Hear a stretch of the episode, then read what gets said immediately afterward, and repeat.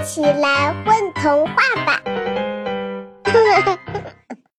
大家好，欢迎来到混童话，我是今天的小主播梅朵，我是梅朵的妈妈小莹。今天我们带给大家的小故事名字叫做《九个太阳去了哪里》，作者是程程苏。吃早餐时，我正一字一句的给迟迟讲后羿射日的故事。后羿用尽全力拉开弓箭，把天上的九个太阳一个一个的射了下来。从此，天上只剩一个太阳，一切恢复正常，人们重新过上了安居乐业的生活。我正要宣布今天的故事结束了，不想迟迟却突然开口问道：“那么，掉下去的九个太阳去了哪里呢？”我被他的问题给问呆了，因为人们一向关心的都是天上的太阳，无人过问那九个太阳的下落呀。可对这个爱问问题的实事，我只好努力地从脑袋里搜寻那九个太阳的踪迹，给他讲一个只有好奇的小孩才能听到的故事。嗯。第一个太阳落到了地上，变成了一座山。我缓缓说道：“是哪座山呢？”那座由太阳变成的山有好多个名字。有人说它叫暖洋洋山，有人说它叫咩咩山，还有人说它叫稀里糊涂山。总之，它有太多太多的名字了。那座古老的山。已经没有人知道它准确的位置了。听说过那座山的人呐，都说他们是从爷爷的爷爷那里听来的。嗯，第二个太阳呀，落在了海里，变成了一座岛，岛的名字叫做感冒岛。迟迟被逗乐了，笑着问：“哈哈，感冒岛为什么叫感冒岛呢？”因为这个原本在天上的海岛呀，真是太难适应海洋生活了。它太爱感冒了，喷嚏多得停不下来，每打一个喷嚏都要抖落许多小碎石。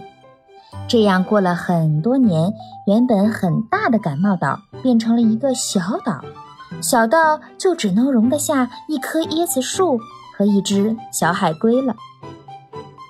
第三个太阳呀。落在了月亮上，月亮热情地接待了这位远道而来的客人，还给他建了一座房子。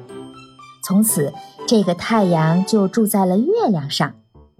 太阳靠出售自己的光，在月亮上生活了很多年。月亮也因为它充满了皎洁又神秘的光芒。嗯，那为什么月亮有时是圆的，又有时是弯的呢？嗯，因为这个月亮呀，常常花光自己的零花钱，它没有钱买足够的光，就只好亮一半喽。第四个太阳变成了雪，为什么一个太阳会变成雪呢？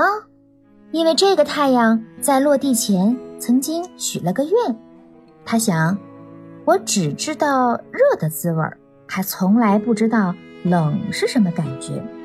嗯，那就让我变成天生就冰冰凉的东西吧。于是太阳变成了无数的小雪花，随风缓缓飘落。下雪的时候，你要是抓几只雪花来仔细瞧瞧，就会发现，它们跟太阳长得有多像啊！第五个太阳落在了森林里，因为掉落时太用力了。它被砸成了无数个小碎片，可这个太阳啊，是十个里面最活泼好动的一个了。到了夜晚，这些发光的小碎片就一个一个的飞了起来，变成了一闪一闪的萤火虫。第六个太阳没有落到地面，它原本想去银河中玩一玩，却不小心迷了路。银河太大太大了。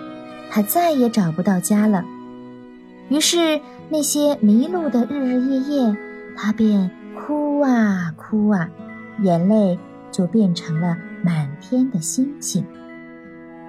第七个和第八个太阳是一对相爱的恋人，他们在落下去前就商量好了要去同一个地方。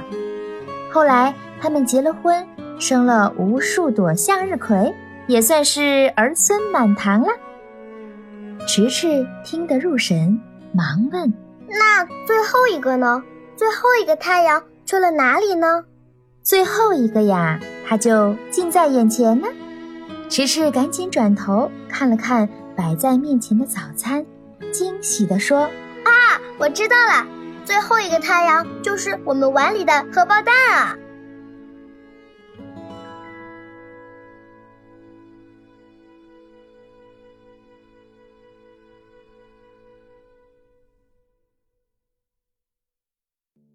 宝贝儿，你们在干嘛呀？嘘，我们在听